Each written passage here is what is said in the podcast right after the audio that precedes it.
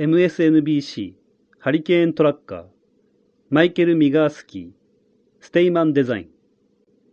ステイマンでは MSNBC と共同で国立ハリケーンセンターのデータをもとに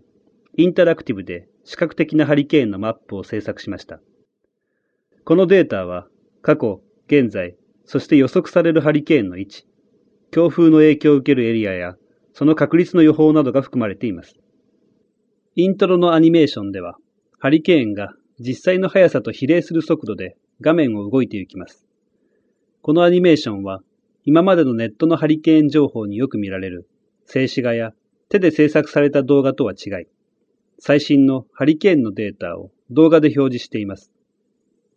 このハリケーンデータは、グラフと地図で表示され、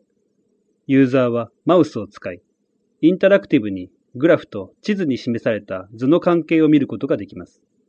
ハリケーンの速度と進路が表示されるイントロの動画を見たユーザーは、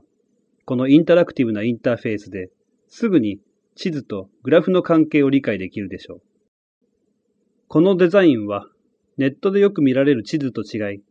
明度を反転した地図を暗く地味な色で表しています。ハリケーンの進路と形は風力で色付けされ、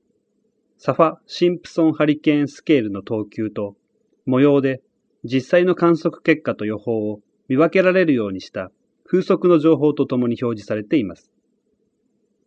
ステイマンのこのプロジェクトの目的の一つは、国立ハリケーンセンターのデータとマイクロソフトのバーチャルアースをつなげ、ネットで役に立つ情報として提供することです。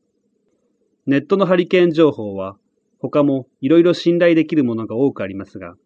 このプロジェクトはタイムリーに情報をわかりやすく、見やすい形でユニークに提供しています。